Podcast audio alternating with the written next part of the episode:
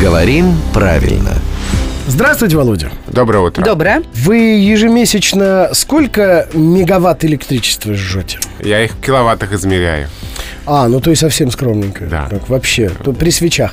Хорошо. А если бы, допустим, э, речь шла о гигабайтах, ну вот жесткий диск, да?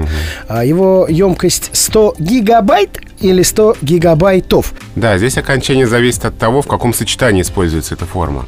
Вот если у нас сочетание с числительным 100 гигабайт, это так называемая счетная форма. В ней окончание нулевое 100 гигабайт. Но, допустим, в таком примере не хватает нескольких гигабайтов.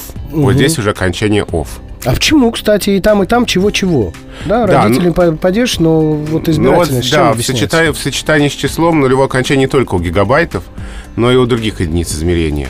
А, вот этот знаменитый пример грамм-килограмм. Многие считают, что в сочетании с числительным это ошибка, если мы скажем 5 килограмм. Нет, не ошибка, это нормально.